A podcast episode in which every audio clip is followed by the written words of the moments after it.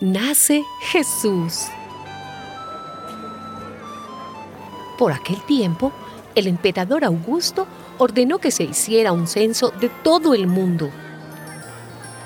Este primer censo fue hecho siendo Quirinio gobernador de Siria.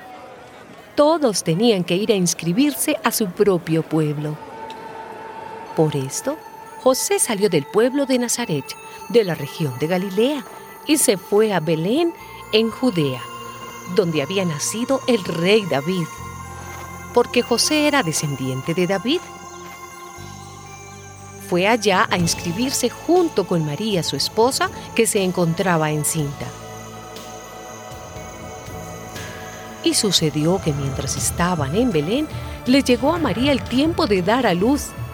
Y allí nació su hijo primogénito, y lo envolvió en pañales y lo acostó en el establo, porque no había alojamiento para ellos en el mesón.